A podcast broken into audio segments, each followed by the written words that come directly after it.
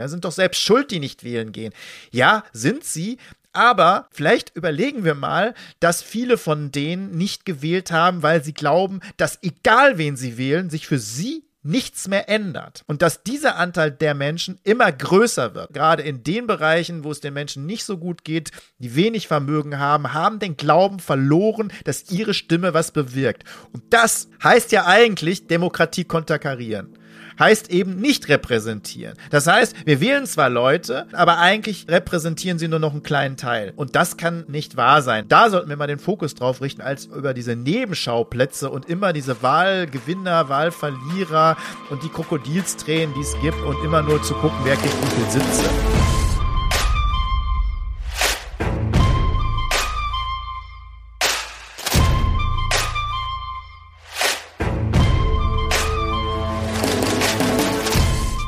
Ja, hallo und herzlich willkommen zu einer neuen Sendung von Lobbyland. Hallo Marco, schön dich zu sehen. Ja, hallo Sabrina, ebenfalls.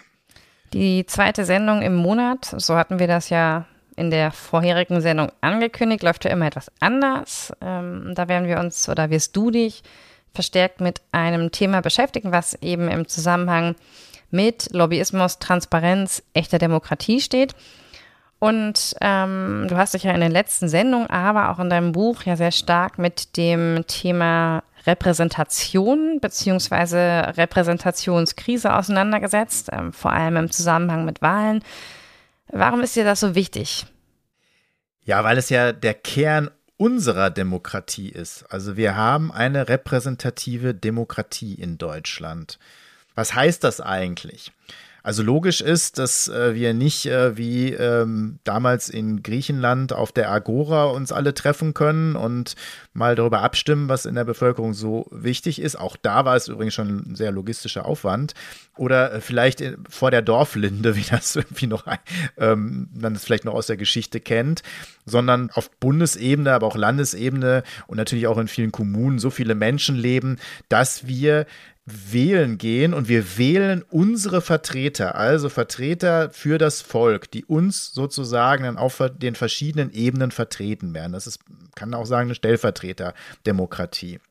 Also die repräsentieren dann uns.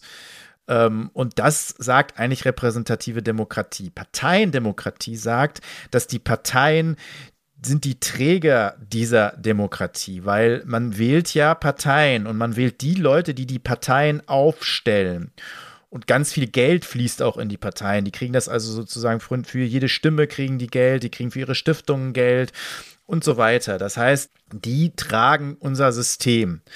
Und jetzt kann man darüber diskutieren, ob das schon ob das immer erfolgreich war und immer gut war, aber ich würde sagen, es hat zumindest viel eher seinen Zweck erfüllt, als es heute der Fall ist. Also als zum Beispiel eben ganz viele Menschen wählen gegangen sind. Ne? 80, 90 Prozent war die Wahlbeteiligung sehr, sehr lange in Deutschland, und zwar bei allen Gruppen, auch bei allen Vermögensgruppen.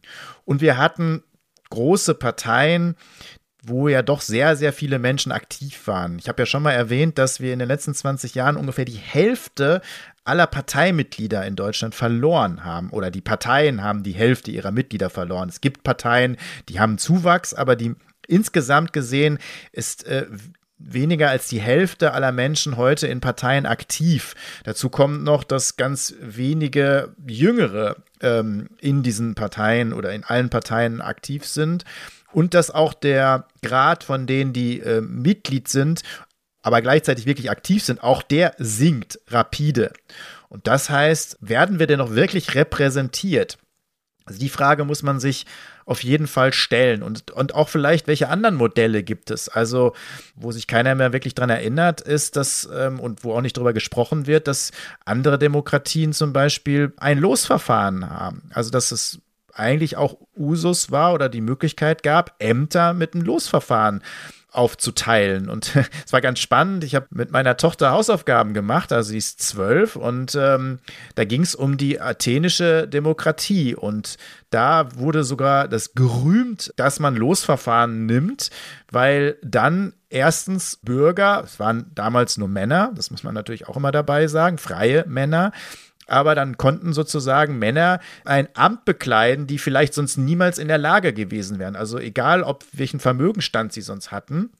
Und vor allem äh, stand dann dabei, dass das äh, wichtig war, dass manchmal auch dieses Verfahren kurz vor dem eigentlich dann das Amt, äh, also zum Beispiel ein Richter auch ähm, ja, gewählt worden ist, bevor der denn richten sollte, damit er irgendwie nicht bestochen werden konnte.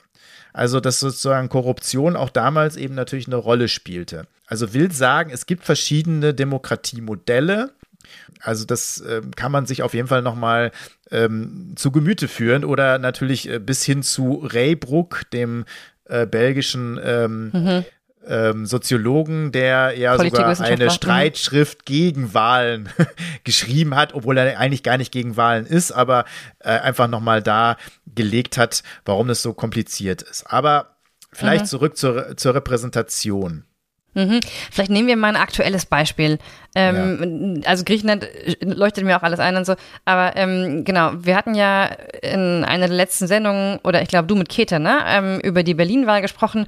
Und die CDU ist ja im Prinzip stärkste Fraktion geworden. Und da hattest du ja auch gesagt, dass diese Berlin-Wahl in keinem Verhältnis zur Repräsentation der Berliner und Berlinerinnen steht. Ja, genau. Man kann jetzt praktisch sich Wahlen angucken, ob das die letzte Bundestagswahl ist. Also das erwähne ich jetzt zum Beispiel in meinem Buch. Ne? Ist es dann die letzte Bundestagswahl? Bei Kommunalwahlen ist es ja noch viel schlimmer. Also da ist die Repräsentation noch weit, noch weiter äh, unter als, als in anderen Bereichen. Da habe ich eben Dortmund als Beispiel genommen.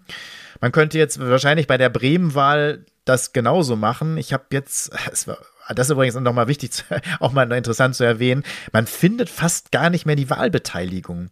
Ne? Also alle mhm. Medien berichten ja wie irre, aber es ist immer das gleiche Spiel, wer hat die Wahl gewonnen und wie viele Sätze hat jemand und so mhm. weiter. Aber es wird gar nicht mehr erwähnt, dass die Wahlbeteiligung ständig runtergeht. Also man musste jetzt bei Bremen lange suchen, um das zu finden. Und die Wahlbeteiligung war beim letzten Mal schon äh, sehr niedrig. Also jetzt sind es deutlich mehr als äh, jeder Dritte, der nicht wählen gegangen ist in Bremen. Okay. Also auch da werde ich das nochmal genau ausrechnen, wie es da mit der Repräsentation ist. In Berlin habe ich das nochmal genau ausgerechnet. Ich fasse das nur zusammen, genau, weil wir es auch schon mal hatten, aber 3,7 Millionen Menschen leben in Berlin. Das kann man wie gesagt, das eigentlich auf über alles runterbrechen. Ne? Also 3,7 Millionen Menschen leben da und müssen sozusagen mit der Politik, die dort gemacht wird, leben und es stellt ja auch die Regeln auf, nach denen sie leben müssen. Aber von den 3,7 Millionen sind schon mal 1,25 Millionen überhaupt nicht wahlberechtigt. Aus unterschiedlichen Gründen. Keinen deutschen Pass, noch keine 18. Brauche ich jetzt nicht drauf eingehen. Aber ist erstmal ein Fakt. 900.000 sind nicht wählen gegangen, also fast eine Million nicht. Und weitere 235.000 mhm. ähm, haben zwar ihre Stimme abgegeben, aber für eine Partei, die letztendlich nicht im Senat gelandet ist. Das heißt, insgesamt werden dann ungefähr nur noch ein Drittel aller Menschen, die in Berlin leben, im Senat repräsentiert. Da sind wir wieder bei dieser mhm. Repräsentationsdemokratie. Also nur ein Drittel wird noch repräsentiert. Und es wird noch schlimmer, wenn man sich jetzt auch noch die politischen Verhältnisse anguckt. Erstens haben Leute viele taktisch gewählt. Es gab ja auch immer diesen Aufruf, wählt keine kleinen Parteien, verschenkt eure Stimme mhm. nicht, mhm. bla. Das heißt, manche haben diese Parteien gewählt, die reingekommen sind, obwohl sie die gar nicht haben wollen aber weil sie sozusagen was noch Schlimmeres verhindern wollten, zum Beispiel, mhm. also diese kleinere Übelgeschichte. Äh, also sehr frappant ist es bei der CDU. Ähm, interessanterweise gab es da mal eine Umfrage nach der Berlin-Wahl. Die Hälfte aller, die die CDU gewählt hat, wollte die CDU eigentlich nicht aber hat sie aus Protest gewählt oder weil sie die anderen noch blöder findet, sozusagen aus taktischen Gründen. Also die Hälfte, das ist natürlich schon ein Hammer für, eine, für die stärkste Partei. Und die, die SPD gewählt haben, sind ja auch betrogen worden, weil die SPD hauptsächlich Wahlkampf damit gemacht hat, die CDU zu verhindern. Haben sogar richtig Plakate gemacht. Ne? Also wählt mhm. die SPD, wenn ihr die CDU verhindern wollt.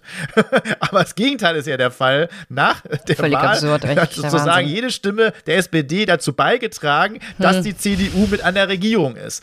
Das muss man über, überlegen. Also da frage ich mich natürlich wirklich, wer wird da noch repräsentiert?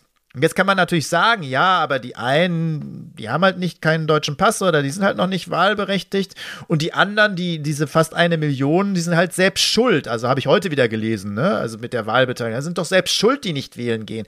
Ja, sind sie, aber Vielleicht überlegen wir mal, dass viele von denen nicht gewählt haben, weil sie glauben, dass egal wen sie wählen, sich für sie nichts mehr ändert. Und dass dieser Anteil der Menschen immer größer wird. Und das sehen wir ja. Und das predige ich auch ständig, dass äh, gerade in den Bereichen, wo es den Menschen nicht so gut geht, die wenig Vermögen haben, haben den Glauben verloren, dass ihre Stimme was bewirkt. Und das, den Glauben verlieren, dass sie Einfluss auf Politik haben, heißt ja eigentlich Demokratie konterkarieren. Heißt eben nicht repräsentieren. Das heißt, wir wählen zwar Leute, die uns dann repräsentieren, aber eigentlich äh, repräsentieren sie nur noch einen kleinen Teil. Ähm, und das kann nicht wahr sein. Und deswegen glaube ich, ähm, ist die Diskussion über die grundsätzlichen Möglichkeiten von Demokratie und was Demokratie soll und wer sozusagen mitredet, unglaublich wichtig und da sollten wir mal den Fokus drauf richten, als über diese Nebenschauplätze und immer diese Wahlgewinner, Wahlverlierer und die Krokodilstränen, die es gibt und so weiter äh, und immer nur zu gucken, wer kriegt wie viel Sitze. Ich glaube, das wäre die wichtigere ähm, Diskussion. Wie sieht denn für dich Repräsentation aus? Ja, das, das, das fängt damit an und da müssen wir Möglichkeiten schaffen, wie Bürgerräte zum Beispiel, dass Menschen mitbestimmen können oder auch natürlich gibt es ja auch die Volksabstimmung, aber die müssen natürlich dann wie in Berlin dann auch mal be befolgt werden, dass Menschen beteiligt werden an Demokratie und es eine Resonanz gibt, also nicht nur von oben eine Beschallung, sondern eine Resonanz gibt und die Menschen das Gefühl haben, dass sie repräsentiert werden. So, und das hat mit Vertrauen zu tun. Das hat äh, damit zu tun, dass viele Menschen den Parteien nicht mehr vertrauen. Das sieht man ja immer, wenn keine Partei angekreuzt werden kann, dann gibt es eine große Mehrheit für keine Parteien. Das heißt, das kleinere Übel wählen oder einen Protest wählen, das ist eben nicht wirklich repräsentieren. Und wir müssen es schaffen wieder, dass die Menschen repräsentiert werden. Und das heißt natürlich nicht nur deren Ängste, Befürchtungen, sondern auch Wünsche und so weiter ernst zu nehmen und wieder in die Politik einzubinden und nicht so abgekoppelt sein von diesem System. Weil Demokratie ist eben kein Selbstzweck, sondern dient eben eigentlich, dass die Bevölkerung mitredet. Hm. Ich finde vor allem auch, dass politische Entscheidungen im Sinne des Gemeinwohls getroffen werden. Ja, Gemeinwohl, das ist genau das Stichwort. Aber genau das hat sich eben entkoppelt. Mhm, teilweise ja. Und das haben wir ja immer wieder auch mal in Untersuchungen. Ne, das ist sozusagen, es kommt einem, die Politik, die betrieben wird, kommt, egal wer regiert, kommt einem immer kleineren Teil der Bevölkerung zugute. Mhm. Und natürlich sehr stark geprägt äh, durch Profitlobbyisten, das ist unser Thema. Aber auch so muss man sagen, dass immer mehr Menschen abgekoppelt werden. Und wenn sie abgekoppelt mhm. werden, dann ist es natürlich hochgradig gefährlich, weil bis jetzt gehen die meisten noch zu den Nichtwählern, Nichtwählerinnen, aber das kann sich natürlich auch ändern, wenn irgendwo, ein bisschen erleben wir es ja auch hier mhm. schon, wenn irgendwann ähm, sehr populistische äh, Kräfte auftreten, die sonst was versprechen, aber vielleicht sogar eigentlich die Demokratie untergraben oder mhm. abschaffen mhm. wollen. Mhm. Ähm, und äh, das bricht sich irgendwann Bahn, wenn wir dann nicht ähm, aufmerksam sind. Hast du noch weitere Ideen? Du hast dich ja auch in deinem Buch intensiv ähm, mit der Repräsentationskrise und äh, Ansätzen zur Lösung von genau von eben dieser beschäftigt. Was ist dir da besonders wichtig? Ja, wir machen ja viele Vorschläge, auch jetzt ähm, die Plattform Pro hat sich ja oder setzt sich damit auseinander, zum Beispiel wirklichen Wahlreform zu machen, wo es eben nicht nur darum geht, dass irgendwie noch weitere Parteien rausgehalten werden oder dass der Bundestag kleiner wird, sondern wer alles mitwählen darf und wie Wahlen ablaufen müssen. Also da gibt es sicherlich ein paar Hebel, aber wir müssen eben grundsätzlich was ändern. Auch, dass ein Bundestag wirklich ein Bundestag ist, der selbstbestimmt ist und der sich nicht äh, alles diktieren lässt von einer Regierung. Also da gibt es viele Dinge, aber natürlich auch eine Ergänzung der Demokratie, zum Beispiel durch eben Bürgerinnenräte. Äh, die müssen aber nicht nur irgendwie mit, also irgendwie mitreden dürfen, sondern deren Beschlüsse müssen natürlich dann auch zumindest in Gesetzesinitiativen fließen, also bestimmte Auswirkungen haben. Ansonsten Jetzt ein neues Redegremium brauchen wir, glaube ich, nicht. Ne? Mhm. Aber auch die Schaffung neuer Resonanzräume. Also es gibt viele Vorschläge, nicht nur im Buch, über die wir so auch hier immer wieder reden. Ja, ich würde vorschlagen, Marco, wenn wir jetzt gerade schon bei deinem Buch sind, dass du uns äh, mal wieder etwas daraus vorliest. Das war ja eigentlich auch eine unserer Vorhaben. Und ähm, vielleicht können wir gleich mit diesem Kapitel Repräsentationskrise starten. Was meinst du? Ja, zumindest ähm, in diesem Bereich. Genau. Wir wollten immer ein Thema vertiefen, manchmal vielleicht auch einen Gast haben. Und manchmal lese ich eben einfach auch noch was vor zum Schluss dieser Sendung. Genau, und zwar unter dem Kapitel Komm, wir machen Demos. Demos. Demos kennen wir als aktive Kundgebung auf der Straße. Eigentlich vereint es im Wort Demokratie den griechischen Wortstamm Demos Volk mit Kratein oder Kretein herrschen. Die Macht auf die vielen verteilen, wörtlich also Volksherrschaft. Und wie ich es ausdrücke, die Bevölkerung ist die Chefin, das habe ich ja im Bundestag immer wieder gesagt und darauf hingewiesen, das vergessen nämlich viele Politiker immer gerne. Demokratie ist ein großes Wort, eine Art heiliger Gral der Politik. Sie sei, schreibt der Soziologe und Politikwissenschaftler Stefan Lessenich, der Hochwertbegriff der westlichen Moderne schlechthin. Wo eine Demokratie anfängt und wo sie aufhört, ist umstritten, aber doch entscheidend. Für einige sind relativ freie Wahlen schon ausreichend, um von Demokratie zu sprechen. Dabei gibt es so viele unterschiedliche theoretische wie tatsächlich praktizierte Demokratieansätze. So viele nennen sich Demokraten, pfeifen aber selbst auf die Grundrechte oder erwecken nur den Schein einer Demokratie. Ein ewiger Balanceakt, bei dem es meist darauf ankommt, wer die Deutungshoheit besitzt. Und die besitzen nicht diejenigen mit den besten Argumenten oder den differenziertesten Analysen, sondern meist diejenigen mit dem meisten Einfluss, dem größten Vermögen und der größten Medienmacht. Dennoch gab es einen Siegeszug dieser Staatsform. Neben den freien Wahlen entwickelte sich vor allem die Gewaltenteilung zum wichtigsten Eckpfeiler der modernen Demokratie. Auch da habe ich ja heute äh, schon drüber gesprochen.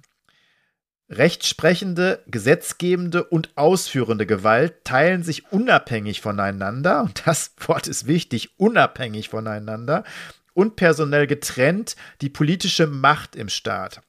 Ist die Demokratie auf ihrem Höhepunkt oder schon in einer Postära angelangt?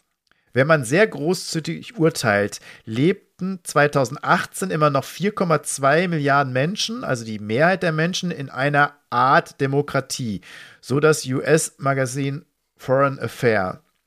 Dessen Artikel war allerdings betitelt mit Is Democracy Dying? weil die Zahl der Menschen, die in einer eher autokratischen System leben, zunimmt und der Rechtsstaat in immer mehr Ländern Einschränkungen hinnehmen muss. So, und dann führe ich das noch weiter aus. Und da ist eben die spannende Diskussion, naja, wo hört es denn auf, eine Demokratie zu sein? Reicht es, wenn wir den Schein wahren und eben diese freien Wahlen haben, oder reicht es eben nicht? Weil auch bei freien Wahlen kann man sagen, ne, wie ist denn zum Beispiel das Mediensystem aufgestellt? Ne? Haben denn alle eine Chance, wirklich an diesen Wahlen teilzunehmen? Also sowohl bei der Bevölkerung als an, aber auch bei den Parteien. Oder welche Hürden werden da gesetzt und warum werden einige Parteien ignoriert oder kommen nicht zur Sprache?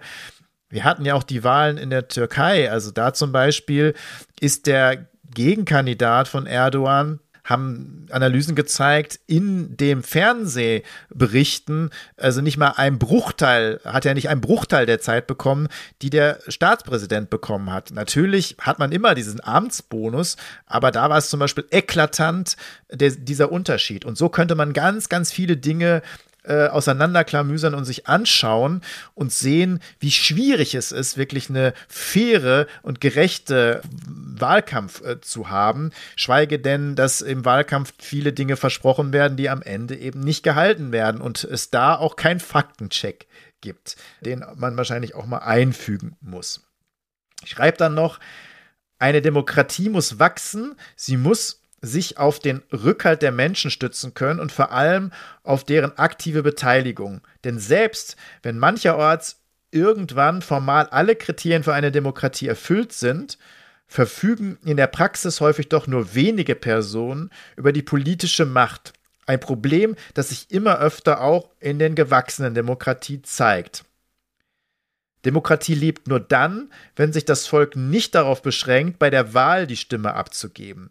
Zur Verantwortung jedes Einzelnen gehört auch, die Repräsentanten und ihre Arbeit kritisch zu begleiten und sie auf Ungerechtigkeiten und sinnvolle Änderungsmöglichkeiten hinzuweisen. Außerdem Übrigens auch auf nicht sinnvolle, ne? Also auch das äh, muss möglich sein in der Demokratie. Außerdem ist es wesentlich, die Demokratie weiterzuentwickeln. Eine Demokratie, die ihren Namen wirklich verdient, benötigt Mitbestimmung, Einmischung und Diskussion und eben auch diese Veränderung. Demokratie darf eben nicht stehen bleiben. Ich glaube, dass das wirklich zentral für eine Demokratie äh, sein muss, eben auch gerade für unsere. Ganz zum Schluss lese ich dann noch ein Ende vor von dem Kapitel weiter. Demokratie Lust, weil es nämlich da auch darum geht, dass die Beteiligung natürlich auch aktiviert, motiviert werden muss und dass die Menschen sich ja deutlich machen, dass sie, sie jetzt auch gefragt sind, dass es eben jetzt keine Zuschauerhaltung mehr geben darf. Demokratie fällt nicht vom Himmel. Sie verformt sich, entfernt sich vom Demos, wenn sie einigen wenigen überlassen wird. Demokratie muss sich erden, immer wieder neu erkämpft und gewagt werden. Es war mehr als der schon von so vielen zitierte Satz von Willy Brandt von 1969, mehr Demokratie wagen. Viel mehr, was er damit auch meinte. Es war ein Bekenntnis und eine Verpflichtung.